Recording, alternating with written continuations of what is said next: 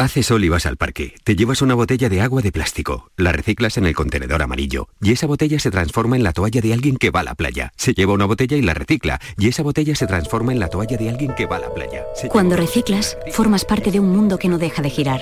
Recicla más. Mejor. Siempre. Mancomunidad del Guadalquivir y Ecoembes.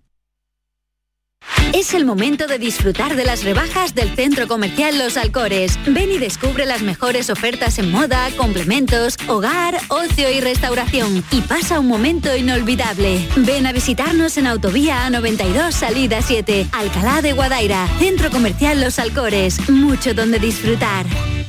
Este mes de febrero, Tomares acoge la décima edición de España Debate. Diez años en los que desde Tomares se ha contado la vibrante actualidad española a través de sus protagonistas. Este jueves 17 de febrero interviene Juan Eslava Galán, presentado por Jesús Vigorra, a las 20 horas en el Auditorio Municipal Rafael de León. Ayuntamiento de Tomares. Tomares como a ti te gusta.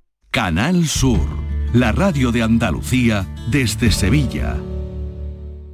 En Canal Sur Radio, por tu salud, responde siempre a tus dudas. Hoy hablamos de disfunciones sexuales, tanto masculinas como femeninas, con el doctor Natalio Cruz, especialista en la materia, y todas tus dudas y preguntas en directo.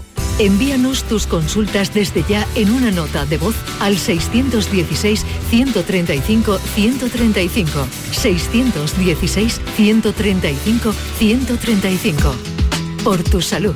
De lunes a viernes, desde las 6 de la tarde, con Enrique Jesús Moreno. Súmate a Canal Sur Radio, la radio de Andalucía. Esta es La Mañana de Andalucía con Jesús Vigorra. Canal Sur Radio.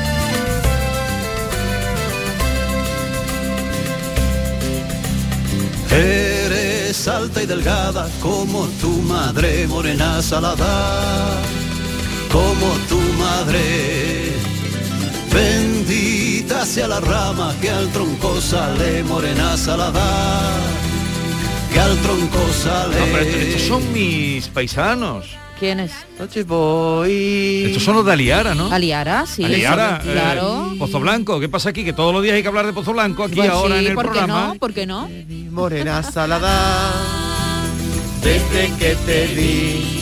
Aliara. No, a- aprovecho para enviar un saludo que yo quiero mucho a, a toda la gente de Pozo Blanco y ha dicho que son mis paisanos como María José Yergo ayer Exactamente. Ayer y hablamos hoy de Pozo Blanco. aliar por a María José este, este grupo que lleva Sí, ya esta canción años. es muy de la mili, ¿eh? Eres Sí, de la mili. cantaba en ¿Tú no la mili. ya, la las películas antiguas. A mí me lo enseñó una profesora que estaba para jubilarse y se me No, esta lo que pasa que ¿Qué yo le me he estás puesto- diciendo? he ¿Mayor a, a Maite? Mm, sí. En cuanto a música, todas las canciones que... ¿Tú, Maite. tú has puesto esta canción? Perdona, ¿quién, ¿quién te enseñó a ti? que no, quita la música. ¿Quién te ha enseñado a ti educación? ¿Quién la te enseñó que me a va a ti? caer. ¿Quién te enseñó a ti quién es, por ejemplo, Rigoberta? ¿Tú? ¿Quién fue la primera que trajo aquí a Rosalía? ¿Tú también será? Es decir, O sea, que mí- eres moderna y antigua a la vez. a que mí, los a mí no me digas que soy antigua, porque, por cuentas. ejemplo, ve- ¿qui- ¿tú sabes quiénes son las ginebras? Las ginebras. Sí, ¿tú sabes ¿Con quiénes son? tónica o sola? Pues mira, estas ver, son. no, no.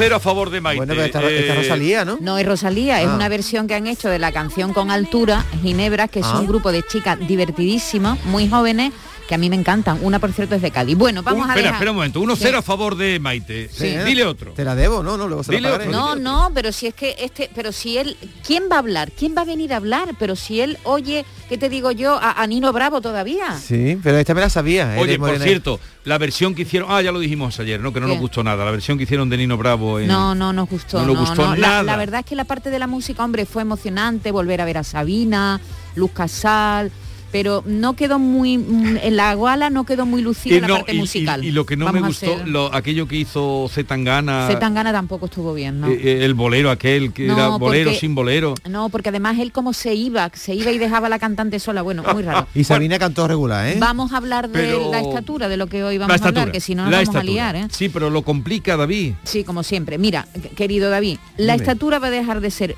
un impedimento para acceder a la Policía Nacional a partir de la próxima convocatoria de plaza que va a llegar el año que viene, en 2023. ¿Qué pasa? Bueno, los hombres ya no deberán tener una estatura mínima de 1,65, que era lo que se exigía, y las mujeres de 1,60 para acceder al cuerpo. E- Eso sí, se excluyen a los geos y a los antidisturbios, que van a seguir con los mismos requisitos de altura.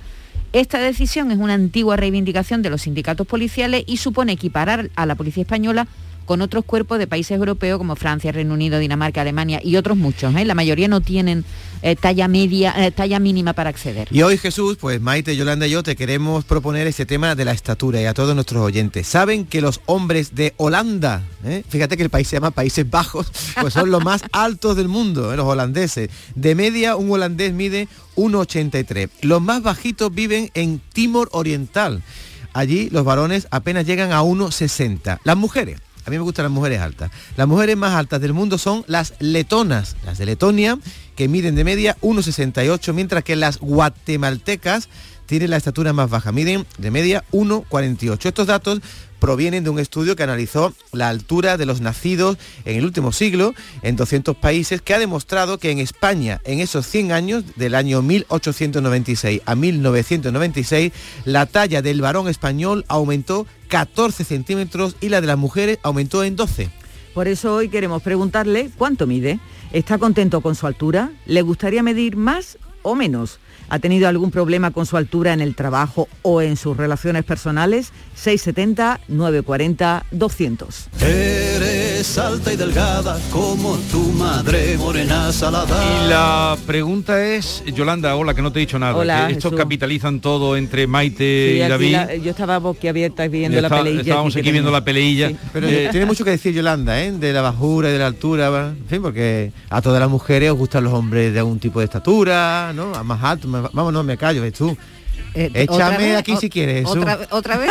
No, no, porque ahora van a entrar los oyentes y lo van a decir. Vale, eh, bien, la pregunta es, Maite, Yolanda, la Yolanda, pregunta. por Pues favor, cuánto mide, que si está contento con su altura, que si le gustaría medir más o menos, que si ha tenido algún problema con su altura en el trabajo o en las relaciones personales, en fin, que nos digan lo que opinan sobre... Mira, yo, yo, Yolanda, yo te voy a hacer la pregunta ya Sí. a ti porque la va, va a salir. A ver, Maite y Yolanda, a Sí. ustedes cuando habéis tenido vuestros novietes, vuestras cosas, ¿os han gustado los hombres que sean más altos que ustedes o no soportáis a uno que sea más bajo? Porque eso me ha pasado a Yo mis amigas. no sé, yo no, no he tenido nunca problemas con la estatura de los hombres. He tenido novios bajitos y estupendos, ¿Y tú, la verdad. Yolanda, Pues yo no es que tenga un problema, a mí me gusta la persona, no, pero bueno, mm, si es muy chiquitillo, muy chiquitillo tampoco. ¿No? Si es muy alto, muy alto tampoco.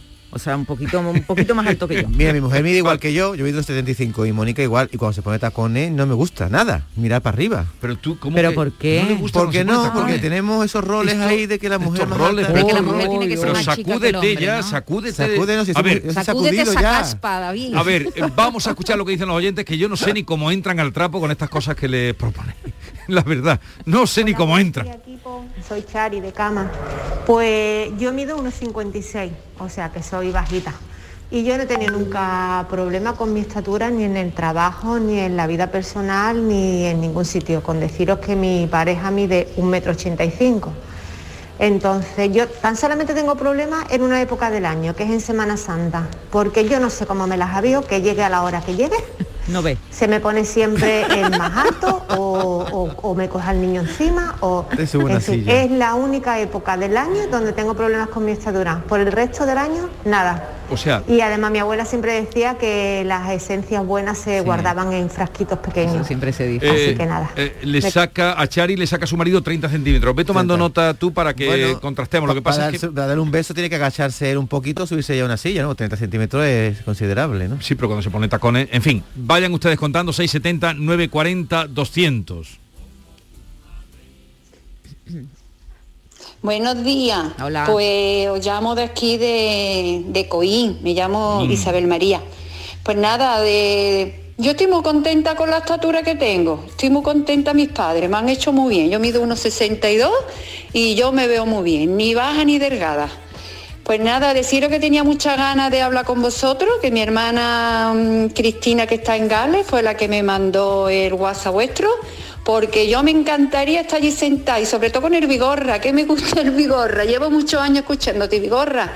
Bueno, adiós, buenos días a todos. Adiós. Oye, me vengo Cuando arriba. quieras, vente. Mira, Me el, vengo asi- el arriba, asiento me que está al lado de. Vigorra está ahora, ahora vacío. ¿Tú Me sabes Jesús, ¿tú jugabas al baloncesto de pequeño? Vamos a ver, ¿tú, tú has venido hoy a tocar las narices No, o qué? no es una pregunta ¿Tú con- a qué has venido hoy? no es aquí? una pregunta con mala intención. Tú hoy a qué has venido aquí? Hablar de la estatura, ¿no? Nos han dicho. Entonces yo te iba a jugar baloncesto. Te he hecho esa pregunta para que tú me dijeras, ¿y tú? Porque yo odiaba el baloncesto justamente por eso, porque yo medía, bueno, lo normal, ahora mido unos 75, pero de chico me daban los tapones y yo no era capaz de jugar al baloncesto. Me gusta verlo, pero en el baloncesto... que no- bajito para no para- mide unos 70 Por- no por- pasa. Porque todo es relativo, David. A lo mejor para la vida tienes una estatura normal, sin embargo para el baloncesto eres bajito. Eres chico. Eso es bu- un buen ejemplo. Va- vamos a ir todo es escuchando relativo. vamos a ir escuchando a los oyentes que nos digan su eh, relación con la estatura cómo ha sido con su estatura que por cierto entonces en la en- para entrar en la policía a qué medida ponen pero tiene ya que haber no, ya no, ya no hay mínima. No, no, no, ya no hay mínima. Bueno, para los geos sí.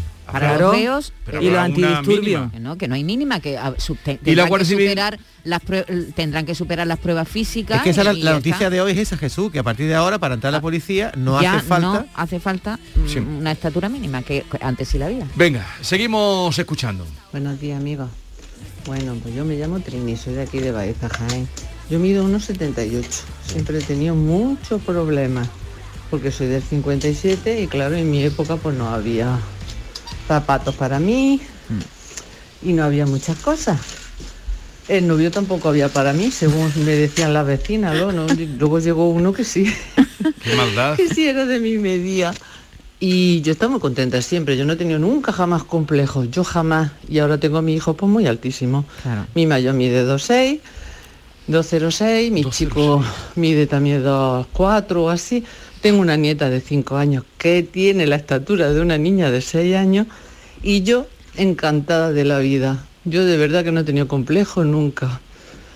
Y hombre, la gente pues me ha dicho muchas cosas y me han puesto muchos motes y me han dicho muchas cosas, pero yo siempre lo he mirado para así de lo alto y he dicho, pues mira, pues todo lo que tú digas. Pero el cuerpo, aunque sea para verme, por encima de ti me ven. Yo no me tengo que poner en ningún sitio delante ni nada, me tengo que poner detrás y lo veo todo, todo, todo. Un besito, feliz día. Hombre, Gracias. uno- Oye, 78 es una altura Eso, qué bien, maravillosa. pero qué bien nos ha contado esta Claro. historia. Ahora, tener dos hijos de dos metros, cuánta Sí, tela sí. para traje. Pero, Oh.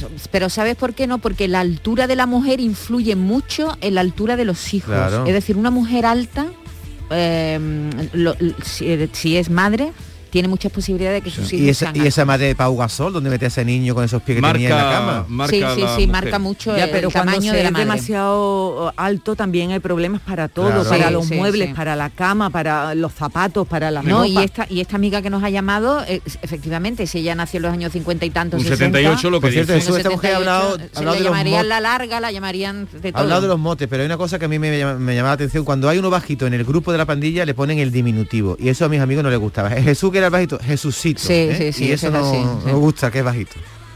Buenos días, Vigorra, Paco de Constantina. Pues mira, yo soy más bien bajito y siempre que voy al teatro, al cine, a todos esos sitios, ahí donde voy, donde sea, tengo que ponerme delante porque si no veo menos que Pepe Leche, pago para nada. Pero bueno, cada uno es como es y ya está. Y lo interesante sería, como ha dicho Samuel, que cada uno fuera, cada día fuera uno nuevo ahí a tu programa, hombre, que a mí también me gustaría estar un día allí contigo. Venga, un saludo. Oye, pues esa es una idea que podíamos poner en marcha, Pues que sí. cada día un oyente un ratito, no sé en qué hora, a, a esta hora, a la hora de hora, la hora de a participación. esta hora de la participación, un oyente, oye, vamos a proponerlo, no estaría, nos lo van a copiar, pero vamos a hacerlo nosotros lo primero. Buenos días, soy Rocío de Sevilla. Pues yo mido metro y medio, mal contado. Así que, y no me falta de nada, tengo lo mismo que todo el mundo, dos brazos, dos piernas, de todo. Que no alcanzo algo, porque está al lado. Me alcanza esto que no llego mi arma y ya está. Al final todo el mundo va a hacer lo que yo digo. Y nada, cuando me está muy largo o algo, con lo que me sobra abajo, me hago una minifarda. Así que, problema ninguno, mi arma. Todo es como tú te lo quieras tomar la vida. Besito para todos. Claro. Yo creo todo. que es peor para los hombres bajitos. ¿No creéis eso? Que todavía a, a los Hombre, hombres bajitos lo, pasan peor que las mujeres bajitas. mujer, eh, Habla del complejo, el complejo de Napoleón que hemos Sí, estado leyendo sí, esta sí. mañana. A Napoleón le pasaba eso, ¿no? ¿Cuánto Que- medía Napoleón? No sé si llegaba a unos 66, pero de- eh, hay una- un complejo que describe la actitud que tiene que tener un hombre para sobreponerse a la desventaja social que le confiere su tamaño, ¿no? Desarrollan otro tipo de estrategias Y, y Napoleón tenía ese complejo que después se dice hoy día también de las personas bajitas. También hay zapatos para hombres que llevan como un alza, sí. eso es. Sí, sí, sí, Bueno, se- altos se, se llaman, son de a- aquí de Sevilla. De Se Sevilla dice- que venden a, a todo el mundo. ¿No se decía Jesús que Aznar llevaba alzas? Yo siempre lo he escuchado, que como Yo no era sé. bajito, De, de cuando- Sarkozy sí que se ha hablado que los encargaba y de aquí. Rafael también. Buenos días equipo, soy María José de Granada.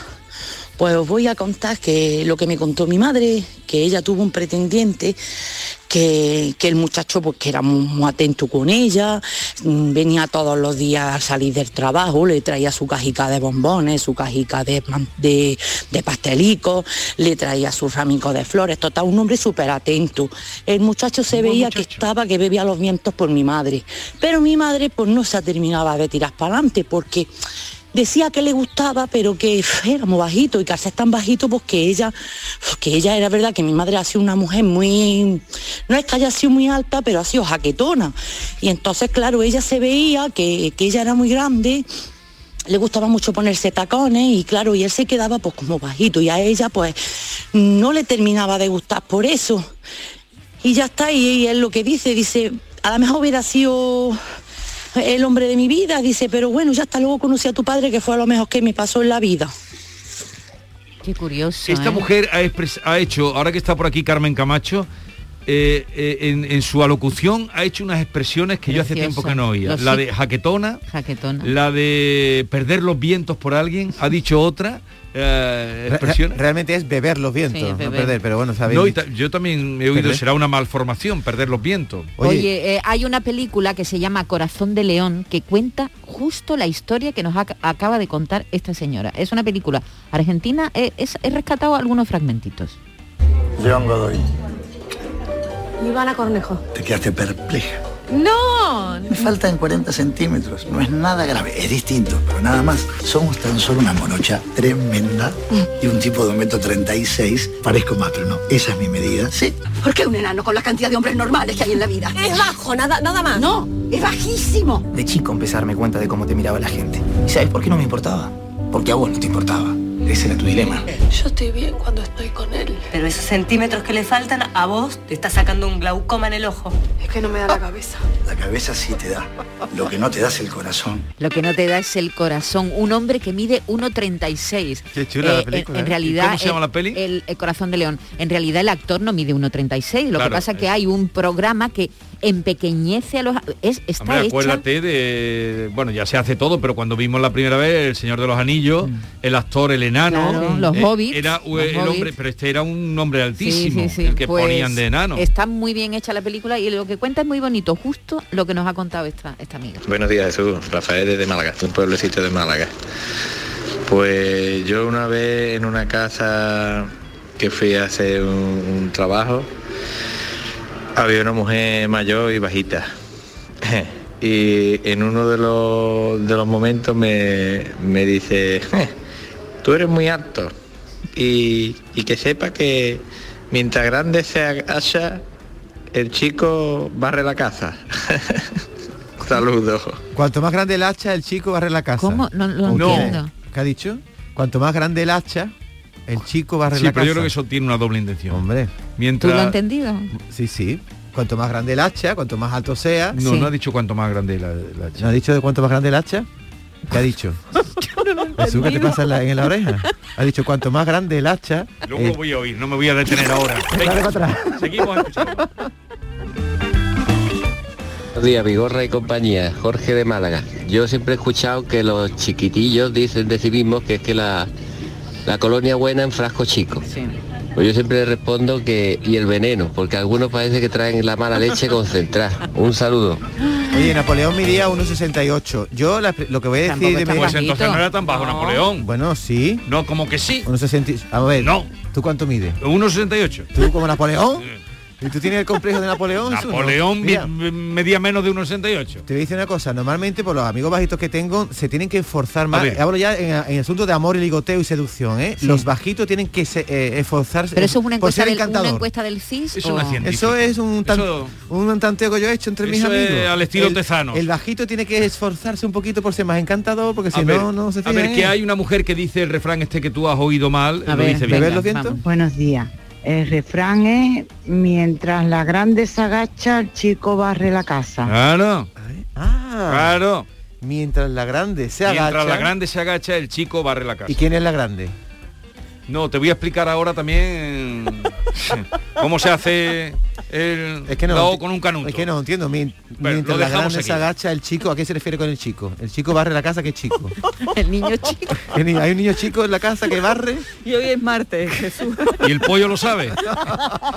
A ver, eh, A mí me gustaría ser más alta, lo voy a confesar. ¿Sí? ¿Tú cuánto mides, pero Maite? 1,62. ¿cuál sería cuál sería la estatura ideal? Yo me encantaría medir unos 70. Oh, pero, ¿ha- Me gustaría. ¿Habrías ligado más? Y para ti- No, yo he ligado Pero muchísimo. hoy qué está pasando Chica aquí, ligado. que el guirigay viene después. No, pero si David, dice que le hubiera gustado, ¿es por qué? ¿Porque te sentías más segura o porque hubieras ligado Porque más? me gusta ¿Por más, porque, porque me gusta más, nada ¿Porque más le que gusta? eso, oye, no pasa nada. y para ti Tampoco cuál no- sería, No, eh, estoy acomplejada, ni no, mucho menos, pero estatura me ideal, gustaría ¿cuál ser más sería? alta. Eh, para mí, No, la ideal. mm, no sé, yo no estoy desconforme con mi estatura, ¿Cuánto mido mides tú? 1,63, pero ya me he enguado, ¿eh? yo me lo noto. Pero te gustaría Es que vamos Sí, abajo, uno, ¿no? unos centímetros más, sí, no hubiera me importaría. gustado. Es que Sí, yo sí, creo que para ser sí. fatal fem, como a ti te gusta ser, hay que ser Yo alta. fatal fem, Las fatal fem. fem son altas.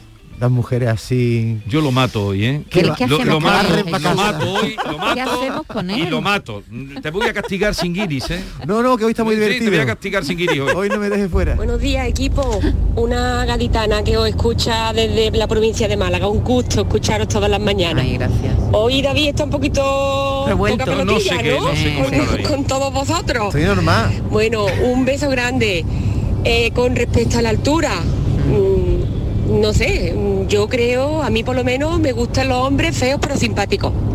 Lo que pasa es que tengo la suerte de tener un marido harto, guapetón y encima lo más bonito y lo más bueno del mundo. Así que nada, ahí os lo dejo. Un besito muy grande, enhorabuena por el programa. Gracias a todos. Vamos a tomar nota de esa propuesta, a ver si nos la aceptan, de que a la hora de la participación cada día un oyente viniera a estar con nosotros. Pero claro, Ahora los de con Jaén, el COVID, ahora con ahora el con COVID, el COVID, que eh, un poquito. es anulado, hay que Porque esperar ahora un estamos todos con Cuando bajemos de la ola, cuando no bajemos nos de la ola. conoceríamos.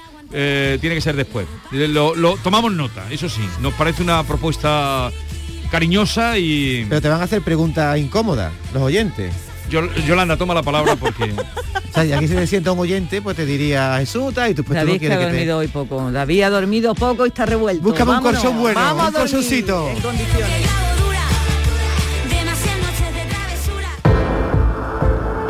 Que eso es fundamental, ¿eh? Cuando uno no duerme, lo mismo está muy cansado, que parece que, que- que- después de estar toda la noche dando vueltas y vueltas está como activado así, que- que tiene el día que tiene David hoy. bueno, eh, es verdad. Aquí en Descansa en Casa, ahora en el mes del amor, el mes de los enamorados, te hacen una súper oferta. Por cierto, como son fabricantes, puedes pedir el tamaño de colchón que necesites, que sin problema te lo hacen. Descansa en casa, como te digo, ha preparado unas grandes ofertas para ti. Aprovechate de ellas, no la dejes pasar porque te traen muchísima cuenta. Compra ahora tu nuevo colchón de matrimonio, que está hecho a medida, claro está, como te digo, a tu gusto, a tu gusto. Eso es fundamental, según tu peso, tu edad, tu actividad física que lleva tejido Fresh Reds, que es para estabilizar tu temperatura corporal mientras estás dormido. Y te lo encuentras con un 50% de descuento. Vaya que sí, un 50% de descuento. Llama ahora al teléfono gratuito 900-670-290 y un grupo de profesionales te asesorarán qué colchón necesitas sin ningún tipo de compromiso. Así que ahora, por comprar tu nuevo colchón de matrimonio personalizado, Descansa en casa te regala otros dos colchones individuales también personalizados. Aprovechate ahora en el mes de los enamorados, porque aquí no acaba esta oferta. Para que descanses como te mereces, Descansa en casa también te regala las almohadas de las mismas medidas que tus colchones en viscoelástica de gran calidad. Además, si eres una de las 50 primeras llamadas, también te regalan un aspirador inalámbrico ciclónico de gran autonomía con batería de litio. No habías oído nada igual, ¿no? Claro, no me sorprende, es una súper oferta. Llama al teléfono gratuito 900-670-290 y decídete a cambiar tu viejo colchón. Descansa de una vez, cambia tu viejo colchón por uno nuevo con un 50% de descuento y llévate gratis dos colchones individuales, las almohadas de viscoelástica y un aspirador inalámbrico. Llama e infórmate 900 900-670-290. Su teléfono es gratuito, compruébalo. 900-670-290. Celebra el mes del amor con Descansa en casa.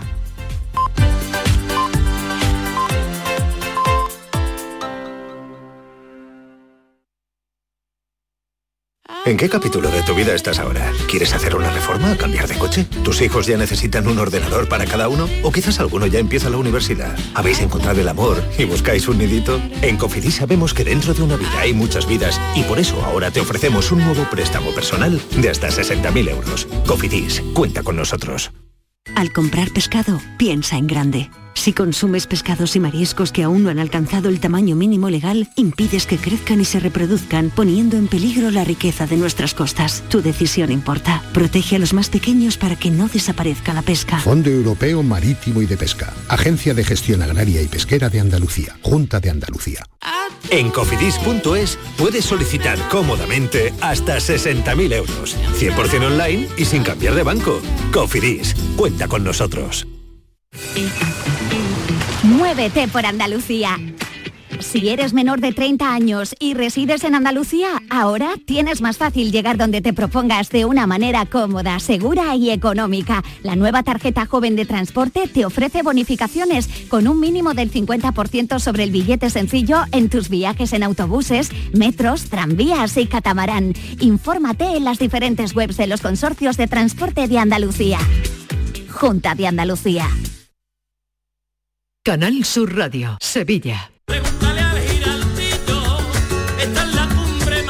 Cuenta la voz de un sabio que para saber de Sevilla le preguntó al giraldillo por los lugares más bellos del barrio de Santa Cruz.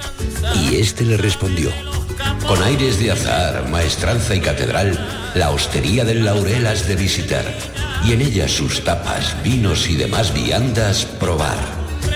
La Hostería del Laurel. Visítanos en Plaza de los Venerables 5 o a través de nuestra web lahosteriadellaurel.com. Porque si le preguntas al giraldillo, Hostería del Laurel, no te la dejes atrás.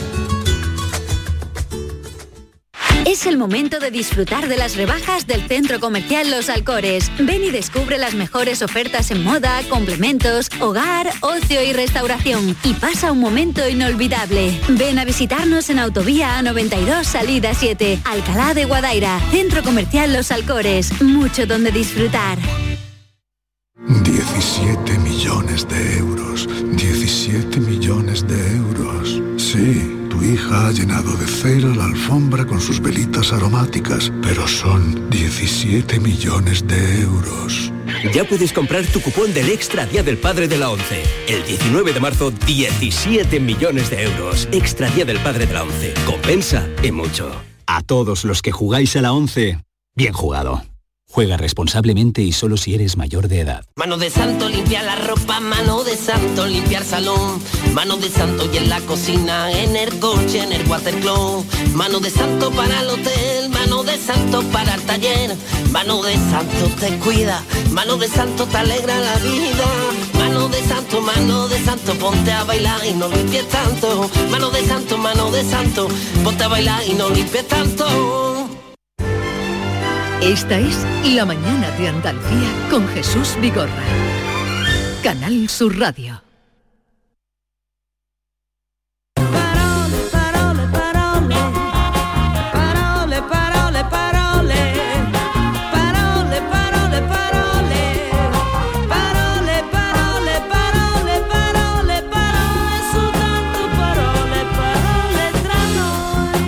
De palabras, de literatura, de vida, eh, hablamos con Carmen Camacho. Buenos días, Carmen. Muy buenos días. ¿Qué tal estás? Muy bien. Y Alfredo Valenzuela, ¿cómo estás? Atenienses todos, bienvenidos. ¿Está Estoy bien? estupendamente. Cada vez que estoy aquí estoy cada vez mejor. Me alegro, ya que después de eso, ¿qué vamos a hacer? Comenzar ya Pues a- al lío. Venga, pues dale, Carmen. Arrancamos, arrancamos y os quiero quiero arrancar por, por, eh, un sitio por donde lo dejé el otro día. ¿Recordáis cuando os comenté cómo se tenía que decir a los que son de Castilla y León o a lo propio de Castilla y León? Eran Sí, cómo? ¿Cómo era? Eh, castellano-leoneses. Castellano-leoneses, todos juntos y sin Sí. guion. Bueno, pues que sepáis que, que- que nadie me ha hecho caso en los medios de comunicación, Ah, ya, ya, ya. que ha sido un horror. He sufrido mucho con esto de las elecciones de Castilla y León, sobre todo, porque han dicho los castellanos y leoneses todo el tiempo. Así que bueno, eh, seguiré insistiendo que son castellanos-leoneses y eso es lo que nos indica tanto la Real Academia Española como la Fundeu. Pero bueno, arrancamos hoy nuestra sección con una de esas palabrejas que de pronto y porrazo hemos comenzado a escuchar en las noticias a toda hora. Hoy vamos a hablar de la palabra homólogo. Ya fui ético y fui errático, ya fui escéptico y fui fanático, ya fui abúlico y fui metódico, ya fui púdico, fui caótico. ya- Y ahora también homólogo. Vamos a, a- a emplearnos hoy con esta, esta otra esdrújula, la palabra homólogo. En estos días, a propósito de la crisis de Ucrania, eh, tenemos los principales líderes mundiales reuniéndose a todas horas con su homólogo.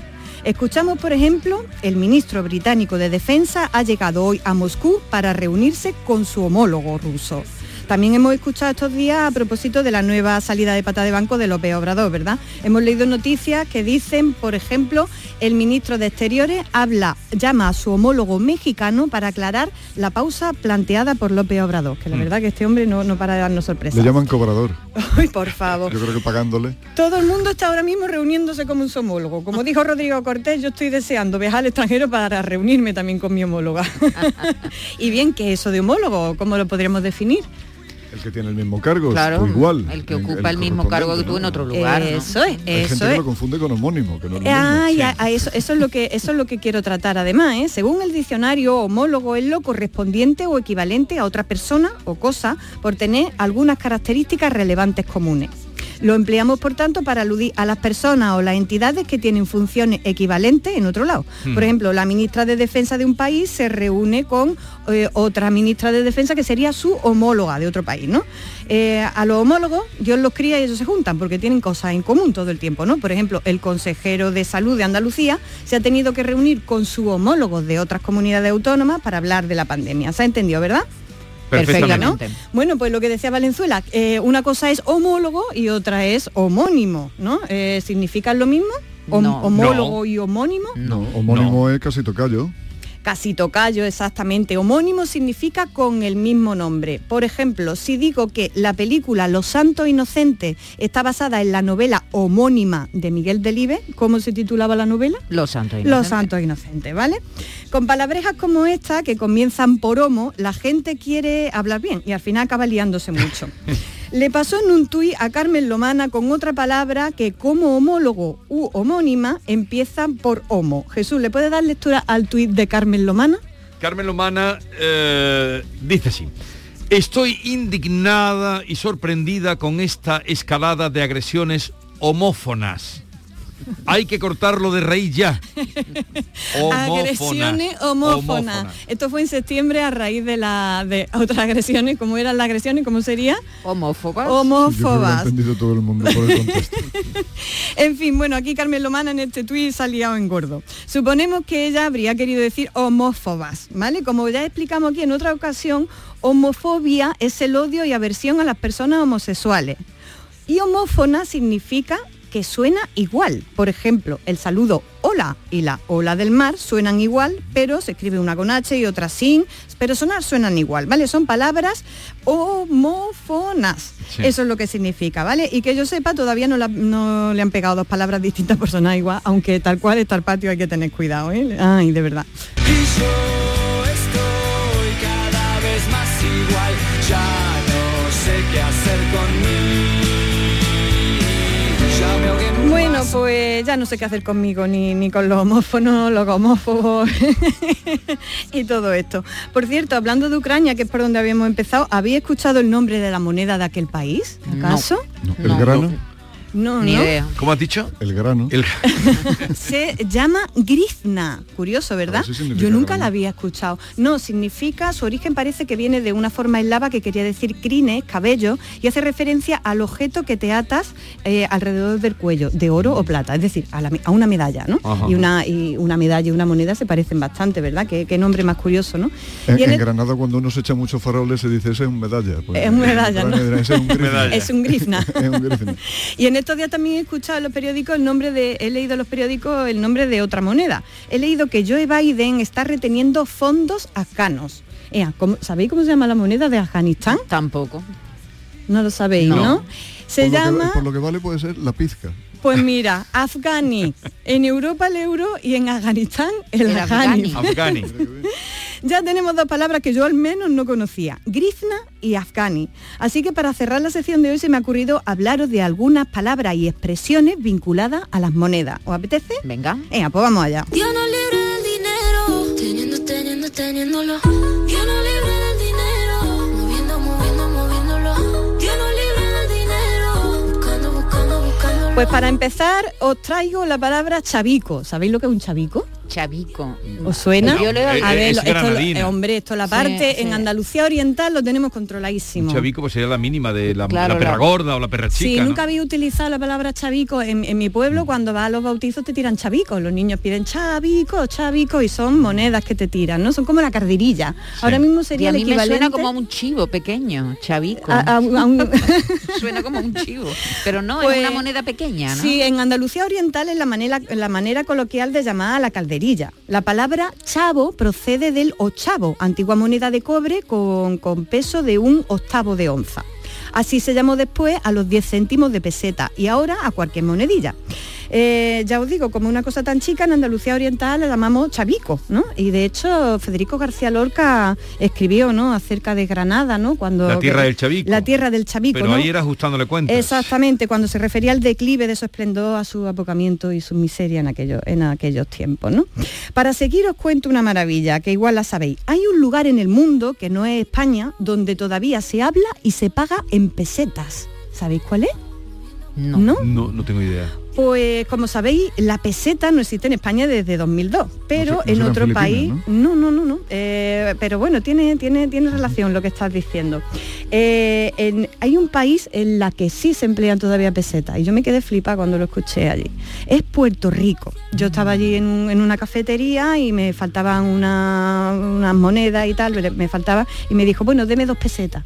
Y dije yo, dos pesetas, pero bueno, ¿esto qué es? Dos pesetas. En Puerto Rico se habla en peseta. Lo bonito ya sería ¿Pero que su tuvieran, moneda es la peseta? No, os cuento, la que tuvieran peseta el perfil de Juan Ramón, eso sería ya. sería maravilloso, ¿verdad? Yo apuesto, yo, yo, yo, mira, Pues a eh, lo mejor hay alguna moneda que lo tiene, ¿no?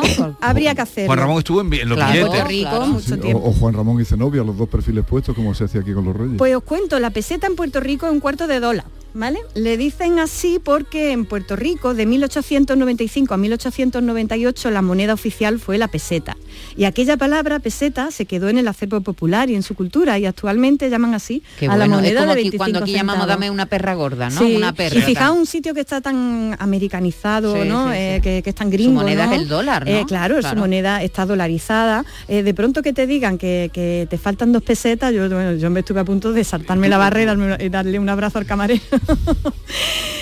y Pero- bueno. pero, tiene otro valor, claro. Tiene otro valor, pero fijaos, ¿no? La, la palabra peseta, Dos- dos pesetas, medio la dólar. palabra peseta permanece y se paga en pesetas todavía en el acervo popular en un sitio en el mundo, en Puerto Rico. Como salga allí un López Obrador, la, la machaca públicamente. Ay, por Dios, no, pues que, se- que perviva esto. Y cierro con una palabra que aún permanece en nuestro vocabulario, aunque la moneda ya no se usa. Me refiero a la perra. A la perra. ¿Verdad? sí, esto sí, de sí. ti la perra gorda, ¿no? Perra gorda. Se habla todavía mucho eh, eh, sobre esto de la perra, o no vale una perra chica, ¿no? Pues bien, se llamaban perra a esas monedas porque en su reverso tenían la imagen de un león sosteniendo el escudo de España. Sí. Y la imagen de león estaba tan mal hecha que parecía una perra. Y claro, el sabio pueblo, que es yo. metafórico hasta decir basta, comenzó a llamar a esas monedas las perras. Así que ya sabéis ¿Y por qué las perras se llamaban las Hombre, perras. bueno. como sujetando un escudo, ¿no? Sí. Con, con la zarpa, ¿no? Exactamente, pero estaba muy mal hecha y decían que era una, una ¿tú, perra. tú sabías eso de la No, yo no sabía ¿Tú lo eso de sabías? la- Yo no lo había oído idea, nunca, pero. Manolo sí había oído lo de la perra, claro, Entonces es de había, Cádiz. ¿no? había monedas más grandes y más pequeñas y era una perra gorda y la otra la, perra, gorda, Perra chica o exactamente. perrilla. perrilla El león parecía una perra, fíjate tú La qué bien hecho sí. estaba. La perrilla era la más... eh, Sí, sí, la perrilla, la más insignificante, la más bien, un décimo de peseta, claro. Sí, sí. Y ya veis, esto pervive, pervive en nuestra, en nuestra lengua, No. lo mismo que, que en el habla de Puerto Rico perviven las pesetas, ¿no? Fijaos qué cosas más chulas. ¿no? Esto demuestra que el auténtico tesoro no está en las monedas, sino en las palabras, ¿no? Sino en la lengua, por lo menos en este caso, ¿no? Y aquí la atesoramos, ya lo sabéis. Y bueno, nos vamos ya sabiendo que ahora somos un poquito más ricos, y no en doblones, al menos sí en palabras. Hasta la semana que viene. Billetes, billetes verdes verde, pero qué equivocación. Emilio el Moro. Muchos que tienen miles y nunca salen de prisión. A todo el mundo, señores, quiero darle mi consejo. No enseñen billetes verdes que ahorrar es lo primero. Y si quieren ir al fútbol y se agotan las entradas, te vas derechito al parque y te pasea con la criada. Billetes, billetes verdes, pero qué odiosos son. Esta canción, Maite, de nuestra infancia era la, en disco dedicado de la radio, era de las más solicitadas. Era, eh, pero la original, esta La- es una broma. De la original, Sí, la original, la la original es de Paquito Jerez. Sí, sí, sí. Sí, sí. sí, Jerez, sí. en la Yo es que muero con Emilio Moro. Era una de las más... Tú no, no, tú eres más pequeño. Bueno, como que soy más pequeño, pero tú y yo hemos manejado perra y perrilla. No, pero digo la canción esta, No, la recuerdo. lo de antes. La, la canción la la recuerdo vagamente, pero no sabía que esta era Perra y versi- perrilla, sí, versión, eh, versión relajada de otra. Eso, eso sí que no lo sabía. Versión relajada.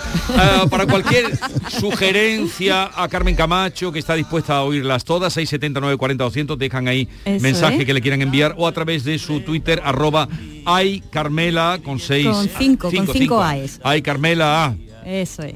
Ah, vamos.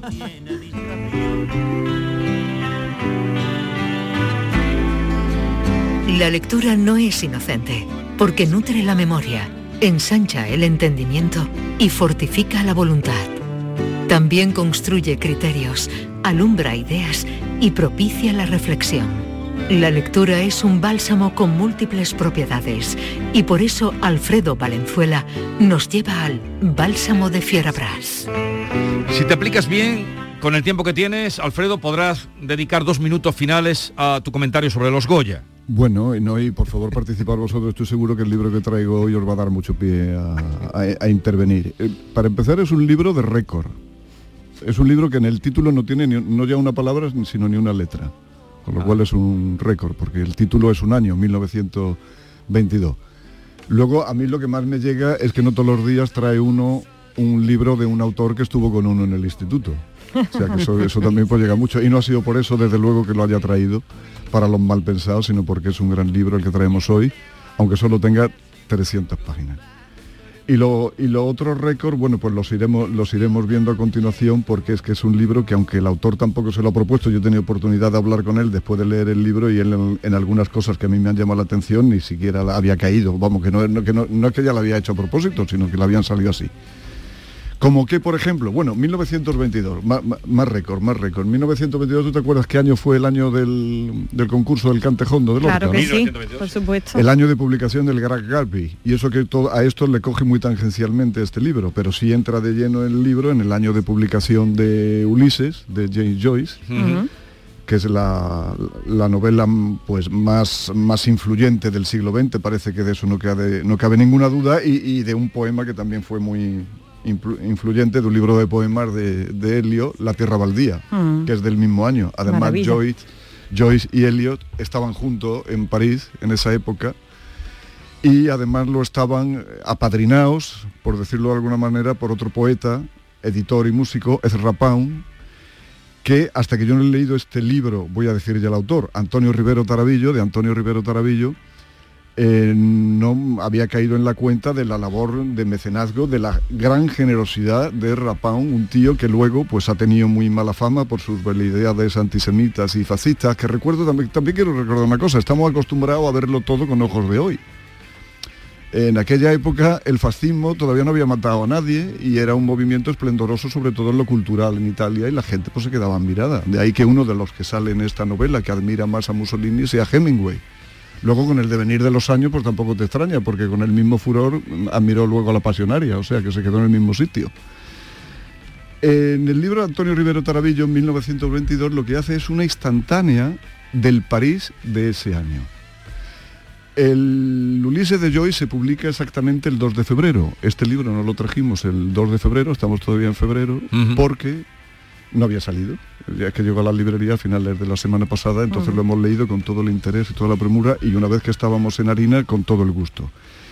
El libro, aunque es un homenaje a, a Ulises de Joyce, se lee muy fácilmente y con una facilidad pasmosa. Eso sí, para gente que tenga algunas lecturas porque la nómina de personajes que sale, yo le he llegado a hacer la broma a Antonio Rivero Tarabillo de que por qué no ha puesto un índice onomástico al final, como se hace en los ensayos y en los libros Pero de ¿por qué no ponen eso? Eh, Eh, sería en una novela, en una novela se- sería algo inaudito. Pero también algunas lo hacen. Pero no, en, en- en novela Sería eh, vanguardia, eh, estaría- sería vanguardia, sería algo vanguardista y además Sería sería, vanguardia. gracioso, porque no te serviría, en, en principio no te serviría de nada porque las apariciones son muy fugaces y muy breves Pero es una novela. y muy constantes. Claro, es novela por como tú eres española, porque te quiero decir, o como yo soy español, para no meterte en el lío, como dijo que el español es el que no puede ser otra cosa y novela es pues lo que no es otra cosa. O sea, es una novela. Es una novela, yo quiero decir, como un elogio, y sin desdoro alguno, y si- sin quitarle la gana de leerlo a nadie, sin argumento. Es una novela sin argumento, pero porque en, para- en cada página pasan dos o tres cosas memorables. Es uno, de los datos que yo le dije a Antonio, el que no había sido consciente, dio la cantidad de premios Nobel que salen que había en París en esa época. Hemingway, Anatole France, Russell, Berson, Helio, Juan, Ramón Jiménez no está en París, pero es muy citado y, y- y- y vi- y viene muy, muy a colación.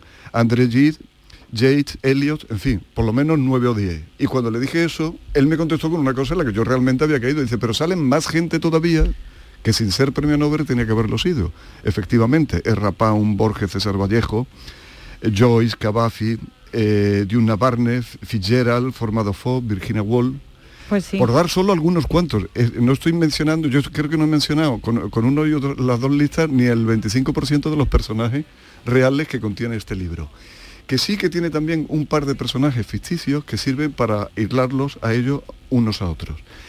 Y estaba hablando de Rapón y quiero volver a él porque la generosidad que tuvo tanto con Elliot como con Joyce de hacerle hasta de mecanógrafo, de buscarle fuentes de financiación, de leer y de corregir sus cosas, de naturalmente entrar en debate con ellos. Uno de los personajes...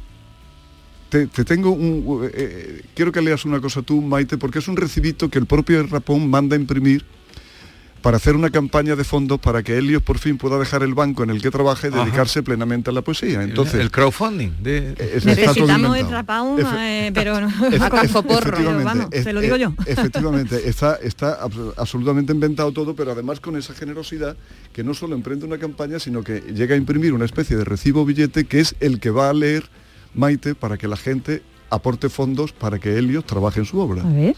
Este dinero se entrega en el entendimiento de que el señor Elliot dedicará todo su tiempo a trabajos literarios. No se hace ninguna restricción respecto al carácter de esa obra y yo, el presente donante, no realizaré ningún intento de influir ni en los temas ni en la manera en la que se lleve a cabo si su escritura, sino es mediante la crítica que pueda permitirse cualquier crítico literario. Ole ahí, eso también se está perdiendo. Esto tendrían que ponerlo daba- eh, en las subvenciones Sí, que, sí, que sí. se dan, por ejemplo. Ese, podrían ponerlo, ¿no? Sí, sí, sí, no, si se sacan muchas ideas de esta novela de, de Antonio Rivero Tarabillo, como te digo. Uno de los personajes que a mí me- más me ha, encon- me ha gustado encontrar aquí es a un español que además es tío abuelo del hombre este que se casó con la infanta, que es Antonio de Marichalar. Ajá. Marichalar fue el introductor, el mismo, si no el mismo año 22, al año siguiente, 23, ya se la tenían leída. eh, además de que fue un gran crítico literario de la novela de Jane Joy, y además él llegó a España haciendo una broma.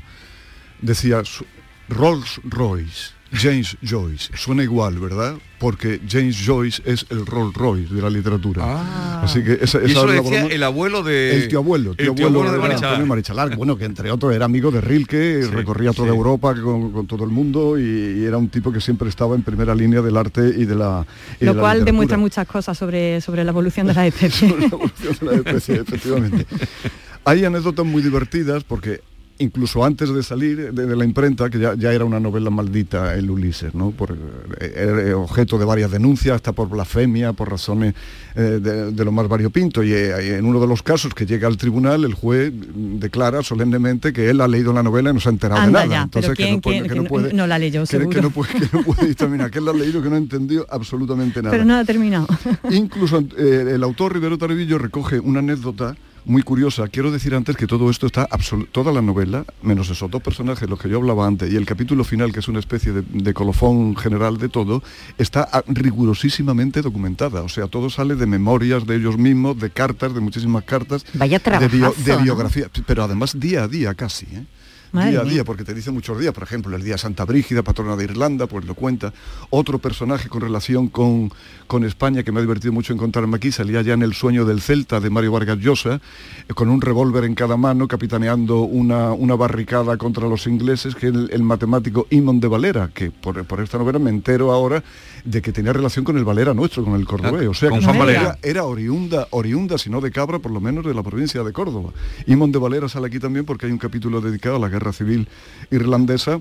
Eh, eh, excuso decir por qué, la, la mucha relación que tiene con, con todos estos autores. Hay pasajes divinos. Y con el propio Rivero Tarvillo. eh, como el de el, eh, como el de Erra Poe, claro que sí, que es traductor del- no solo del inglés sino del gaélico, Erra Poe y Hemingway eh, boxeando en un ring, haciendo guantes, haciendo guantes. Y entonces cuando después de eso Erra va a la cama o al tálamo de una de sus amantes, ella le dice, pero yo esos cardenales, dice, nada, de un joven norteamericano que me los paga a cambio de que yo le enseñe a escribir. Son cosas deliciosas todo lo que rodea a Rapón, como que el tipo se ganaba la vida incluso para ser generoso con sus amigos que estaba en peor en condición económica que él, haciendo traductores, traducciones, pero que las traducciones malas, de obras malas, él las hacía para cobrarlas, pero se negaba a firmarlas, ¿no? Lo cual también, lo cual también es otra lección de vida. Bueno, pues a, a la anécdota que voy, me voy callando ya, eh, es el día antes de la publicación del, del Ulises, y esto es rigurosamente cierto porque está recogido en los testimonios de las tres personas que iban, iba eh, Joyce eh, por Hyde Park paseando con su mujer, con Nora y con, y con Diana Barney, la escritora. Van paseando los tres y van solos por una campa de estas de césped enormes que en Hyde Park, que todos los conocéis, no había nadie, nada más que un señor de negro que se ve eh, en el otro extremo que viene para vosotros. De eso que tú te das cuenta que viene para ti porque es que no hay nada a dónde ir y viene en esa dirección. Y entonces a medida que van andando, Joyce, que está un poco cegato, pero se percata del asunto y empieza a inquietarse. Sí. Y empieza a inquietarse. De todas maneras, el tipo ya casi con de mala educación se va hacia donde iba va a él para chocarse con él. Y no hay más remedio que chocarse. Y cuando se viene para él, Joyce se aparta y él le roza con la manga del abrigo el suyo. Y le dice en latín, eres un escritor deleznable. No me diga quién era. En latín, no se sabe quién era, No pero yo Y en latín. descompuesto porque latín. la víspera, la víspera de que por fin el Ulises saliera de la imprenta con todo lo que ese hombre había peleado, había luchado y se había quedado hasta casi ciego de corregir sobre correcciones y de añadir cosas Le a su, a "Eres su- un a- a escritor gran deleznable". obra. Sí, sí, y eso ya le dio el día y prácticamente el año a Jane Joy, porque además era una época, hay que ponerse en 1922, todavía había duelos. Por ejemplo, en esta novela están contados los que tuvo Proust, que sale eh, otro de los personajes que yo no he mencionado como, como candidato al Nobel que no lo tuvo, eh, se bate a duelo con Jean Lorrain, porque Jean Lorrain le dice tú eres homosexual como yo públicamente. Jean Lorrain alardeaba de eso y Proust lo ocultaba y se baten a Sí. duelo pero con pistola. O sea que eso que era una época, una época que había que tener un poquito de Menos mal que eso lo han quitado, ¿eh? Rivero Tarabillo en Sí, los 1922, editorial Pretextos. Se Oye, presenta el 22 de febrero en el Centro de Investigación y Recursos del Arte Escénica de Andalucía, ¿eh? en la calle Santa pues, Lucía, en Sevilla, a las Oye, siete y pues media de la tarde. pues muchas gracias por 22 el de dato. Oye, eh, trataremos de estar, ¿eh? Sobre los Goya, ¿qué querías decir? ¿Los viste? No, naturalmente que no. Me han dicho que dura como un partido de, de Entonces, ¿qué Nadal, pero que es decir? mucho más aburrido. Hombre, que me ha chocado poderosísimamente la atención. Me ha chocado pues, poderosísimamente la atención. Dejó de sorprenderme que la gente del cine tenga tiempo para la familia, incluso para trabajar, porque están todo el día dando premios, Sí. dándose premios. Yo no he visto gente que se dé más premios que ella. Pero que con la mayor concentración de blindados desde la batalla de Kursk, que tú sabes que fue la que sucedió a la grande de Stalingrado, que decidieron la Segunda Guerra Mundial, eh, no, no ha- no ha habido en Europa o en la fila, y ni un no a la guerra, oye. Ah, ya, ya, ya. Que sorprendió que no hubo ni un Bueno, no a la bueno, guerra. Te sorprende como te sorprenden los fariseos, ¿no? Carmen y Alfredo, hasta la semana que viene. Hasta la semana que viene.